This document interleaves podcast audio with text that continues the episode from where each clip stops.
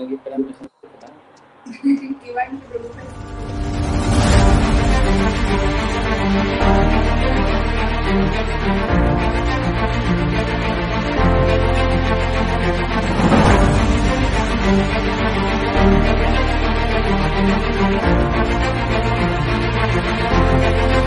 Muy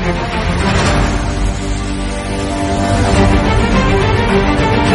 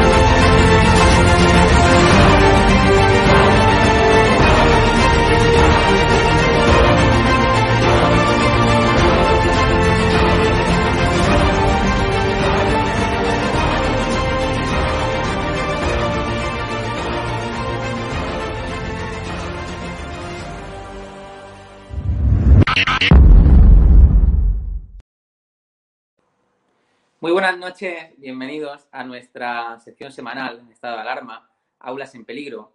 Como ya os anunciábamos la semana pasada, queríamos empezar a dedicar eh, semanalmente espacio a los ataques que nuestra lengua, el castellano, venía sufriendo. Y queríamos dedicar ese espacio eh, a focalizarnos, a centrarnos en aquellas comunidades en las que normalmente no se pone el ojo, no se pone el foco, pero que también, que también están sufriendo ese ataque eh, al castellano, Galicia, País Vasco, Baleares, Comunidad Valenciana.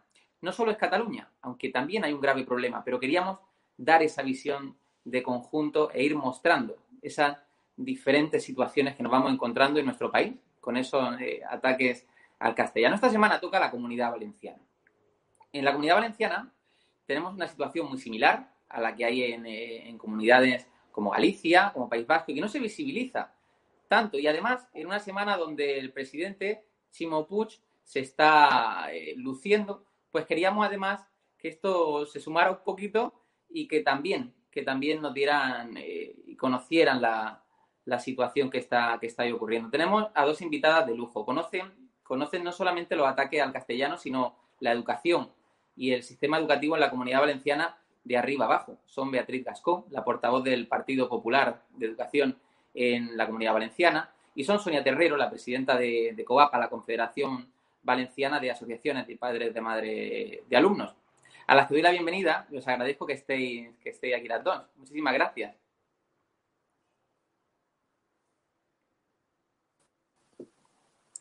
Ahí, no sé si me veis.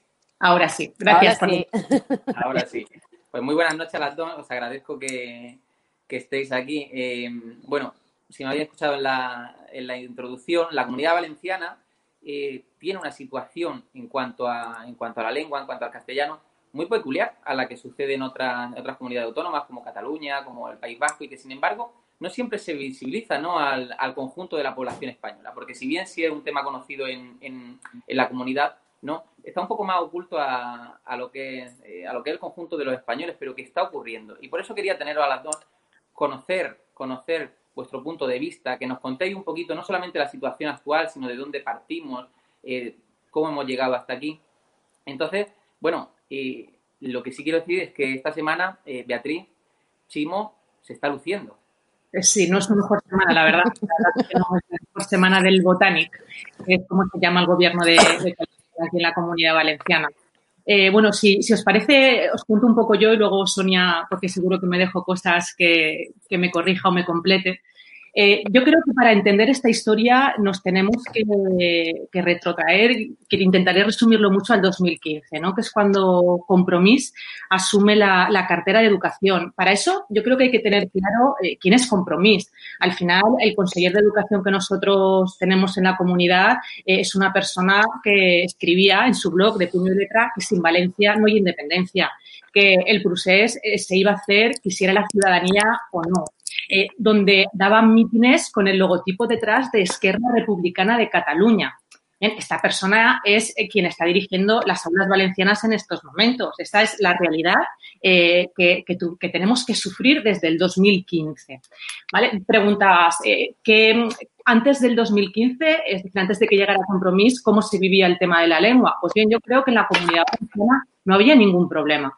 Eh, yo soy de Castellón y estoy muy orgullosa de tener una lengua cooficial que es el valenciano y estoy, vamos, eh, segura que cualquier administración tiene que, promover esto porque es una riqueza, pero hay que promoverlo, no hay que imponerlo. Yo creo que ahí es donde empiezan los problemas. Se había hecho un decreto para que convivieran las tres lenguas, castellano, valenciano e inglés, y donde las familias tenían un papel muy importante porque se hacía una consulta a cada una de las familias para que dijeran qué lengua eh, querían estudiar. Tan sencillo como eso. Y había líneas en castellano y líneas en valenciano. Esa es la, realidad de la que se partía. En el 2015 llega Compromís y a los pocos meses de gobernar eh, quitan este decreto porque cogen una encuesta que no se había hecho en las escuelas, era una, encuesta de usos en la sociedad valenciana, es decir, datos totalmente tergiversados, ponen encima un decreto que nosotros llamamos el decreto del chantaje lingüístico. ¿Por qué? Porque consistía básicamente en lo siguiente.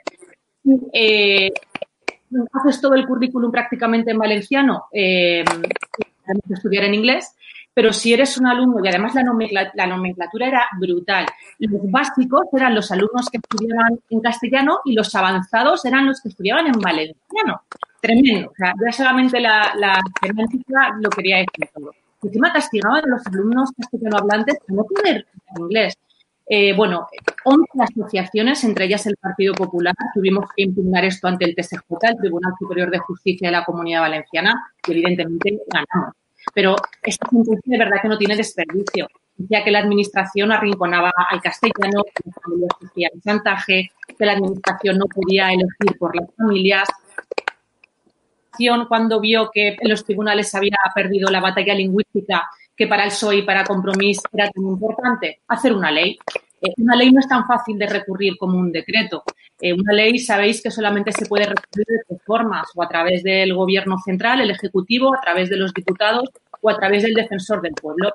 Pues bien, cogieron ese decreto, que era un decreto ilegal porque estaba tumbado por los tribunales y prácticamente el 60% eh, lo plasmaron en una ley con el texto literal, ¿eh? literal. Es decir, ahora mismo estamos, se puede decir, estudiando una normativa ilegal.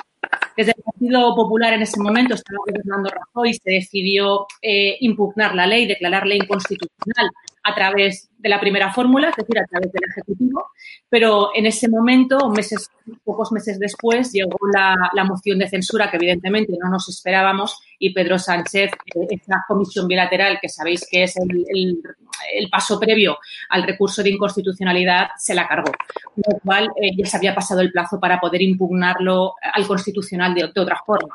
Nos ha tocado comernos la ley eh, con patatas fritas. En primaria ya se ha aplicado, es una auténtica barbaridad porque al final lo que hace un plumazo es que desaparezcan las líneas en castellano eh, y que prácticamente el 70% del currículum se esté dando en, en, valenciano.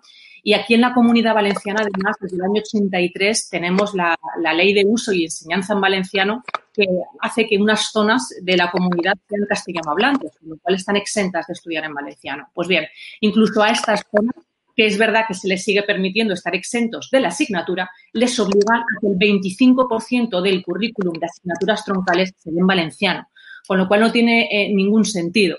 Han sido, bueno, Sonia hasta ahí ahora nos lo contará porque fue la, que organizó una manifestación en la que miles de personas de familias salieron a la calle indignadas y ahora estamos muy preocupados y si queréis que, Sonia, que Sonia también lo cuente, la aplicación de esta ley, el curso que debe ser en secundaria, en bachillerato, en formación profesional y en educación de personas adultas.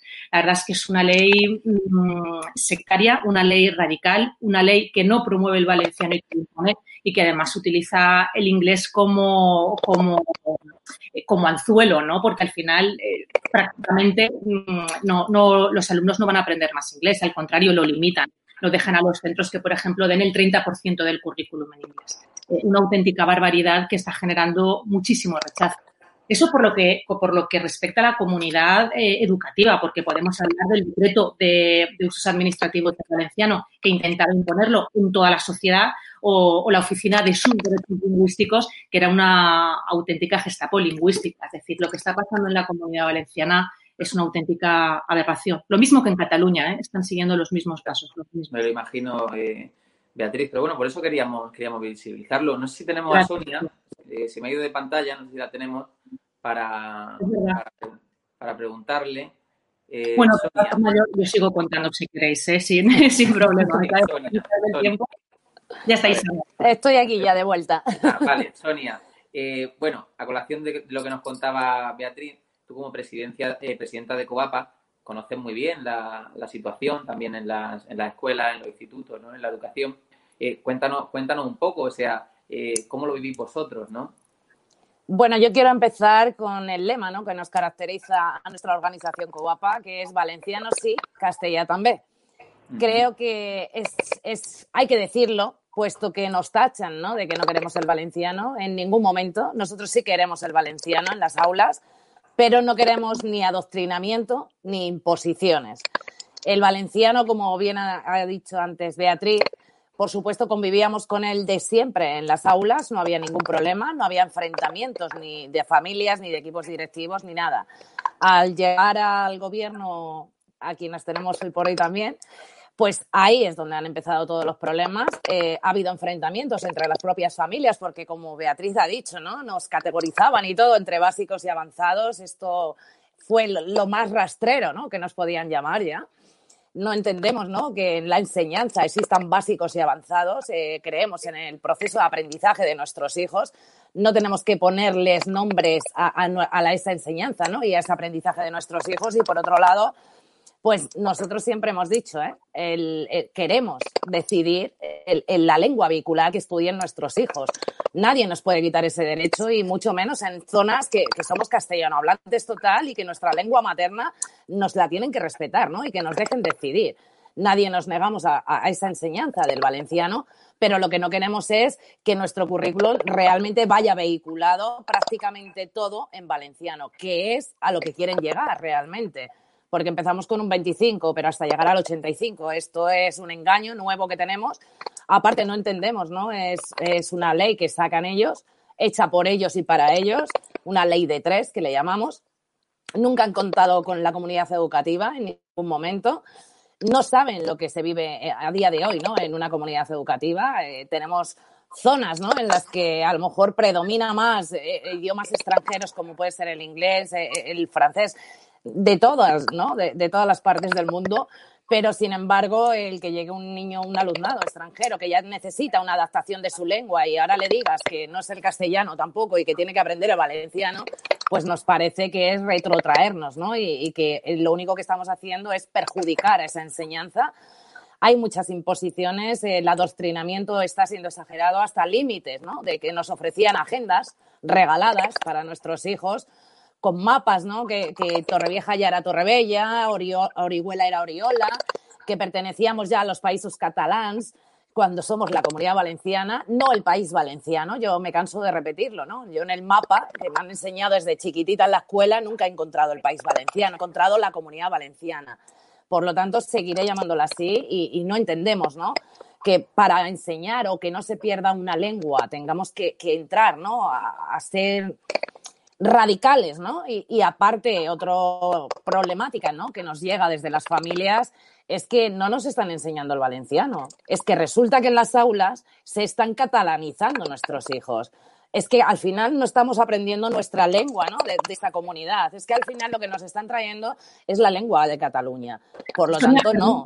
te interrumpa una cosa, pero al hilo de lo que estás diciendo, hoy precisamente en portada en un periódico de la Comunidad Valenciana, ya que, lo comentaba antes, nosotros denunciamos el decreto de usos administrativos del valenciano porque ellos en ese decreto, entre otras muchísimas barbaridades, decían que entre comunidades lingüísticas comunes, es decir, entre Baleares, Cataluña y la comunidad valenciana, los textos administrativos debían ser siempre en valenciano. Ellos podían dirigirse en valenciano eh, a cualquier comunidad autónoma, Madrid, Andalucía, Aragón, pero por supuesto a, esas comunidades comunes que ellos llamaban, siempre, absolutamente siempre en valenciano. Y el texto lo recurrieron con un recurso, valga la redundancia de casa la, Generalitat Valenciana y lo hemos ganado. Decir, lo digo por, precisamente lo que estaba comentando Sonia de la lengua en la que hablamos y, el pico pala de, de y del PSOE de meternos el, países catalanes a la administración valenciana. Hoy han vuelto a perder otro recurso y yo creo que, nos da la razón, ¿no? Que intentan imponer el, catalán y la creación del ficticios países catalanes de, de una forma ilegal. Es que la palabra es de una forma ilegal y hoy ha quedado constatado eh, con, el último recurso que, han perdido. Eso y poner un ejemplo que de otra cosa que estaba diciendo y no quería que se me pase, para que nos entiendan todos los espectadores. Por ejemplo, en el documento administrativo que se plasma eh, cómo se va a fomentar el valenciano en cada centro educativo, les preguntan, tienen que contestar por escrito cada colegio, em, ¿cómo la megafonía en qué lengua habláis? ¿En castellano o en valenciano? Y si la hacen en castellano les preguntan y lo tienen que poner por escrito, ¿y cuándo la vas a hacer en valenciano? Pero la megafonía, la cartelería, cómo se habla en el patio, cómo se hablan las reuniones, cómo se hablan las fiestas de final de curso, cómo se hablan las extraescolares, que ni siquiera tienen potencial para poder regular las actividades extraescolares. Es decir, intentan intervenir en todos los ámbitos de la escuela. Y da igual que el centro esté en una zona castellano hablante, esté, da igual. ese documento lo tienen que contestar todos los centros y si no lo haces en valenciano, la administración te pregunta, ¿y cuándo lo va a hacer? lo va a hacer en valenciano, lo cual me parece aberrante. Y perdona el inciso, Sonia, pero es que me parece Nada, pues en el... Bueno, continúa, Sonia, quieres decir, sí. Sí, en el mismo hilo que iba Beatriz justamente ahora diciéndolo, eh, las familias nos quedamos muy sorprendidas, más aún los centros educativos, cuando nos mandaban también incluso a esas asesoras lingüísticas que venían de, del señor Marsá a, a, vigilar ¿no? a nuestros docentes de los centros educativos y a exigirle a esos directores del centro exactamente lo mismo que ha dicho Beatriz, ¿no? que en los pasillos solo había cartelería valenciano, que en, la, en los patios solo se hablara en valenciano y que al niño, para que te pidiera ir al baño, tenía que ser en valenciano también. Por los patios en Cataluña, ¿eh? Claro, es la misma plataforma eh, que aquí promovía ese tipo de cuestiones. O sea, hmm. es un calco, es un calco de lo que pasa en Cataluña. La diferencia está en que a día de hoy, que es cuando deberían de mandar asesoras y, personal para de verdad ayudarnos en los centros educativos, para otros menesteres no las mandan. Simplemente para ese adoctrinamiento en las aulas, ahí sí ponemos personal y ahí no, no pasa nada, ¿no? Entonces, eso es lo que... ponemos personal, pero ponen asesores lingüísticos, es decir, han desterrado a la institución a un segundo plano, les han quitado un montón de competencias, en el tema lingüístico ya no informan absolutamente nada, tienen asesores lingüísticos, que es personal puesto por compromiso, totalmente a dedo, para que vayan a los centros, eh, pues eso, haciendo de policía lingüística para ver cómo los centros van eh, evolucionando de esa, radicalidad que ellos quieren imponer, ¿no? Eh, que es tremendo. Sí, bueno, de hecho, de hecho nosotros no hemos encontrado, y os quería preguntar si en la comunidad valenciana también existe, en otras comunidades la figura del comisario lingüístico, o sea, que revisa clase por clase que se esté hablando en castellano. De hecho, hemos tenido el caso de un profesor en Ibiza acosado, o sea, porque quería hablar en castellano.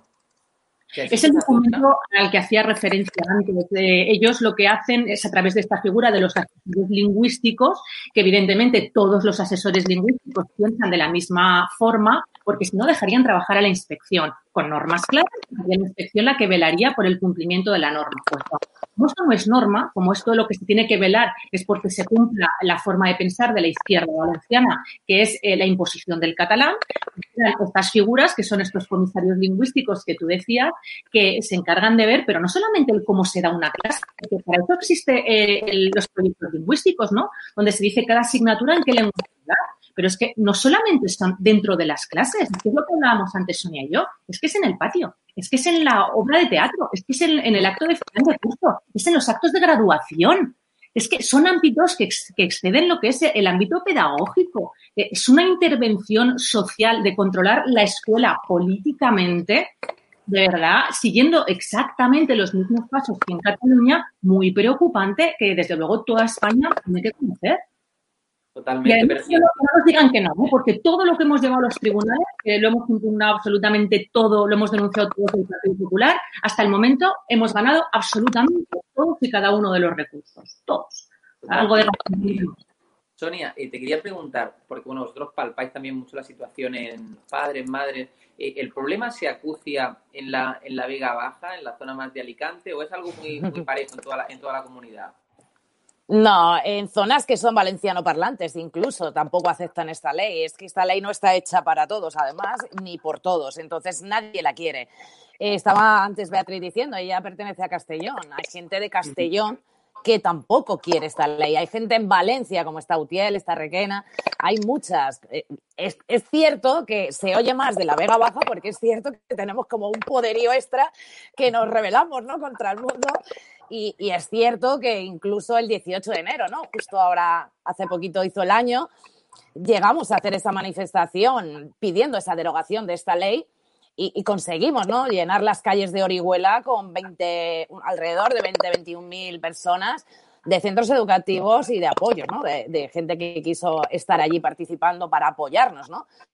Creo que cuando más de 20.000 personas a día de hoy, en, las fechas que estamos y en las épocas que estamos, se manifiestan en una calle pidiendo derogar una ley, creo que somos también merecedores, ¿no? De que nos escuchen, de quitar esta ley y que nadie dice que no se hable valenciano. Hagamos una ley que realmente se lleve a cabo adelante, pero hecha por todos los sectores de la comunidad educativa y que, se, que sea ganada e, en las Cortes como mínimo por la, votación de dos tercios de las Cortes. Lo que no puede ser es que al final cada, cada, vez que se cambie el gobierno, nos cambien la educación en todos los aspectos y que luego políticamente eh, pues quieran no catalanizar en este sentido la comunidad valenciana y lleguen con decretos que se tiran para, para atrás y se tiran como, o sea, se tumban, como ha dicho Beatriz, que Covapa también fue a los tribunales como, como el Partido Popular.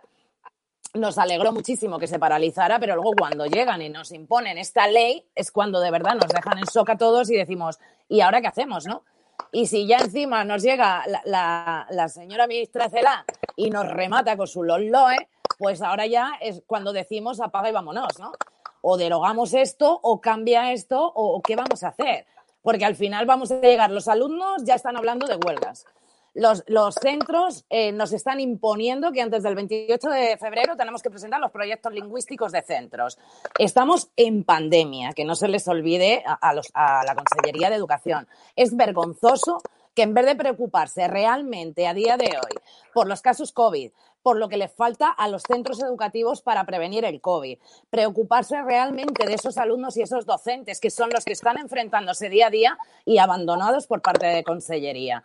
Y a día de hoy lo único que les preocupa, en vez de preocuparse por la salud de nuestros hijos o por llevar el día a día educativo, no, Estamos preocupados de sí o sí introducir la Ley 4 de 2018 en secundaria. Estamos exigiendo a centros educativos que están totalmente mm, psicológicamente ya súper saturados de todo el proceso del COVID, de todo cómo lo tienen que llevar al día a día. Y ahora les decimos, señores, nos da lo mismo todo, pero ustedes el proyecto lingüístico nos tienen prohibido reunirnos, ¿no? Más de dos conviventes ahora mismo, ¿no?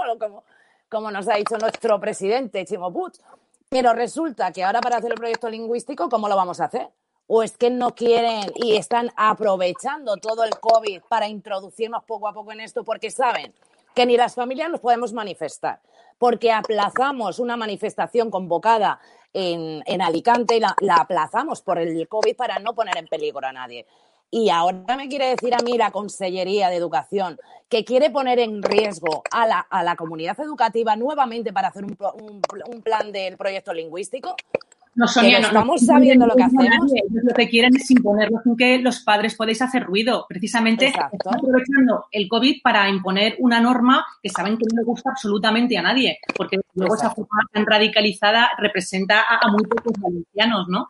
Entonces, es- el aprovechar un dolor tan sumamente grande, una crisis social y económica eh, horrible, de las peores a las que nos hemos tenido que enfrentar, para hacer política, el sectarismo de verdad que yo creo que les retrata, ¿eh?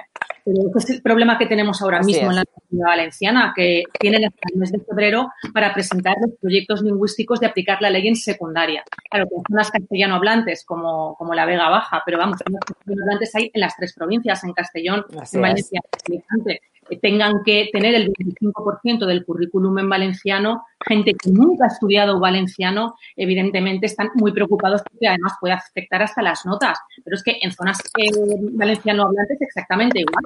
Hay chavales que han estudiado siempre en línea en castellano eh, y además van a cambiar las reglas del juego a mitad partido y que van a, el año que viene van a hacer cuarto de ESO y de repente en cuarto de la ESO, sin haber estudiado nunca en valenciano, van a tener el 25% del currículum eh, en esa lengua. Entonces, claro, mm, no puede ser. Y, añad- y añadiendo, Beatriz, que hemos perdido parte del curso anterior, estamos en este curso intentando retomar y recuperar, y ahora nos están diciendo que sin haber recuperado, que llevamos dos cursos arrastrando poco a poco con el. COVID, que por supuesto es normal, por la salud antes que la educación, y, y ahora resulta que encima lo queremos complicar más aún. Ahora, para el próximo curso, en valenciano, asignaturas troncales. Que ni Totalmente pensamos ni vivimos con la lengua en muchas zonas, ¿no? Por ejemplo, antes me nombrabais la Vega Baja.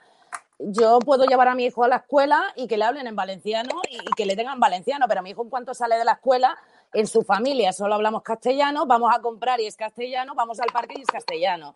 ¿Estamos en igualdad? No. no se trata de demonizar el valenciano, todo lo contrario, hay que promocionarlo. Lo que tiene que haber es libertad de elección y que las familias elijáis la lengua en la que queréis que estudien vuestros hijos. Yo creo que esa es. la clave, libertad, que es algo a lo que tiene alergia la, la izquierda valenciana. Y lo que se trata es de imponerlo. Y además no se dan cuenta que basta que intenten imponerlo para que la gente huya a, a nuestra propia lengua. Con lo cual es un error Mm. tan grande que están cometiendo, tan grande. Desde luego yo espero que se pueda rebobinar y que to- todas estas normas sectarias y radicales que se puedan deshacer, porque si no eh, vamos a estar, eh, eh, vamos a, igualar a Cataluña en seis, siete años que lleva el Botánico gobernando y Cataluña que llevan 30, 40 años de procés, es decir, en seis años para que la sociedad se, se dé cuenta, los espectadores se den cuenta del, del ritmo que está cogiendo esto en la comunidad valenciana. En seis años nos hemos puesto al nivel de Cataluña en cuestiones lingüísticas. Es preocupante. ¿eh? Hmm.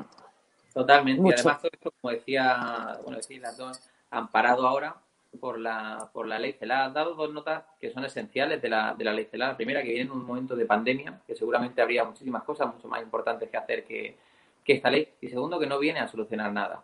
Yo también, com- como docente, conocemos en, en la aula, eh, si no todos, la mayoría de los, de los problemas que tenemos. Y la ley no viene a ocuparse de ninguno de ellos. Simplemente es una moneda de cambio para, para seguir en la, en, la, en la rueda del gobierno. Pero esa, esa moneda afecta también a la comunidad valenciana y ampara ilegalidades o ampara en todo caso movimientos, no solamente ya contra el castellano, contra una palabra que habéis dicho y es clave, contra la libertad.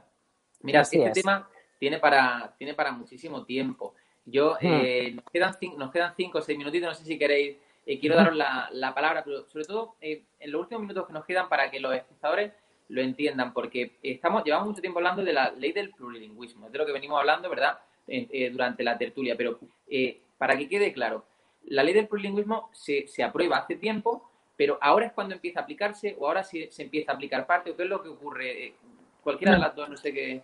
A ver, En eh, en. Se Claro. aplicó ya, llevamos ya dos cursos, este el tercero ya en primaria con la ley 4. Ahora teníamos que haberla, imp- la imponían, porque yo ya esto es así. La imposición de ellos era que en secundaria hubiese entrado ya este curso. Lo que pasa que sí que es cierto que dijeron que con los motivos del COVID y tal, que no se podía llevar el proyecto lingüístico adelante. Que esto fue en marzo. Ahora que estamos peor, les viene genial el llevarla adelante, ¿no? Pero el problema es que en primaria realmente está la ley, pero realmente no la estamos cumpliendo. Los niños van, primero, no tenemos profesorado, que la propia ley lo dice, que no tiene profesorado suficiente para atender a las necesidades de toda la comunidad educativa de la comunidad valenciana. O sea, ya es algo vergonzoso que saques una ley impuesta y obligada para todos cuando realmente no tienes ni la mejor herramienta que es el profesorado. O sea, es ya, ya dice bastante de ellos, ¿no? Pero en, primaria es lo que te venía a decir. Eh, se ha puesto en gimnasia, en plástica, el valenciano, en asignaturas que a nuestros hijos no les van a afectar realmente académicamente. ¿Qué pasa? Que cuando el docente llega al aula y ve que realmente los niños no le entienden, no se habla valenciano, se les está llevando a cabo en su lengua materna, que es el castellano. Por lo tanto, en primaria, como éramos los primeros en tomar ¿no? esta ley de la mano, pues estábamos un poco más perdidos, ¿no? Cuando hemos conocido realmente la ley y hemos visto el peligro al que nos conllevaba, ha sido más ahora al entrar en secundaria pero porque ya te digo que en primaria realmente no se lleva a cabo. ¿eh? Lo que acabas de decir. Esta ley se aprueba en el 2018 y se viene aplicando desde entonces, ¿vale? Se ha aplicado como en primaria, pero y se da en, educación física y en artística. Bien, es verdad que están siendo laxos, es decir, están incumpliendo su propia ley en, en estas zonas castellano hablantes, pero la norma ya está hecha. Es decir, no, no os preocupéis, vamos a ser permisivos, es decir, hacen ilegalidades como les da la gana, porque esto de cumplir la ley, ¿para qué? También decía el conseller que que sin invitaba a, incumplir la ley constantemente como forma de, alcanzar sus objetivos, pues bien, este es el punto de partida. Entonces, estas son las instrucciones que les dan a los centros, pero la norma ya está escrita, el daño ya está escrito. El menos pensado irá en un asesor de estos lingüísticos o entonces sí van a ir a los inspectores a decir, a ver, usted no está cumpliendo, usted tiene que dar una asignatura troncal, porque es la ley porque es que es lo que se ha aprobado en las Cortes Valencianas. Por tanto, yo creo que lo que han hecho para que se pueda aplicar en secundaria es que la gente se confíe para ir a de huello después con, la legalidad en la mano, porque el texto dice que son las asignaturas troncales las que se tienen que dar en valenciano. Así es. Por tanto, que nadie se confíe porque ese día está cerca y llegará. Por desgracia, llegará. Totalmente. De hecho, además, yo creo que este tema eh, tenemos que tenemos que ocuparnos bastante de ello. Sé que vosotros estáis ocupando, no, no lo hablo por vosotras, pero sí eh, periodísticamente tenemos que, poner más el foco aquí. Eh, y, es verdad que estamos en un momento muy complicado de pandemia, pero incluso emplazamos al programa que cuando todo esto se abra un poquito, empecemos a ir a conocer también la situación in situ, a quedar con vosotros, a, a, conocerla, ir documentándonos y a, ir exponiéndola. ¿no? Bueno, hemos llegado al tiempo, pero podríamos seguir muchísimo más hablando. De todas formas, os agradezco de verdad que hayáis, que hayáis estado. Agradezco también la lucha que hacéis, sobre todo por la libertad, sobre todo por la libertad, ¿verdad? es la palabra clave por las padres, por, los madres, por las madres, por los alumnos, por los estudiantes en general, tanto Beatriz como Sonia. Y nosotros seguimos cubriendo la actualidad, seguimos contando con, con vosotras, agradecemos muchísimo que hayáis estado dos mujeres valientes. Y, y nada, pues nos seguimos viendo en estado de alarma. Muchísimas gracias, Beatriz. Muchísimas gracias, Sonia. por la oportunidad. A y seguiremos contando, contando la situación del castellano y en Aula en Peligro la situación de la, de la educación en nuestro país. Gracias. Gracias. Muy buenas a todos, esto es Estado de Alarma. Hoy estrenamos este programa por YouTube de media hora de duración. Estaremos de lunes a jueves a partir de las ocho y media de la tarde.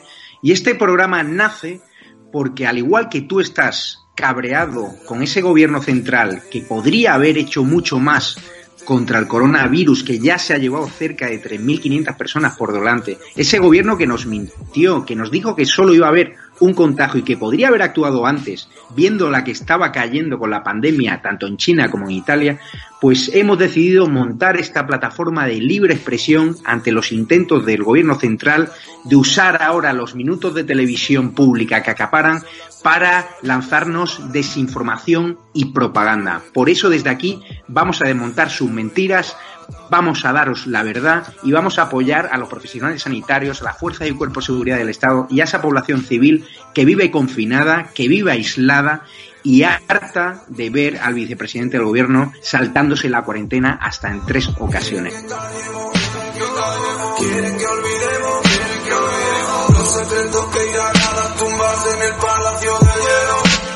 Muchas almas vuelan a diario, millones de velas en los santuarios, demasiadas cruces en el calendario, un país entero contra un adversario. hospitales con mares de voluntarios, todos los balcones llenos en mi barrio, aplausos que se escuchan hasta el planetario para ángeles vestidos de sanitarios. Nos está costando respirar. Nuestro mundo paró de girar. Ellos no nos cuentan la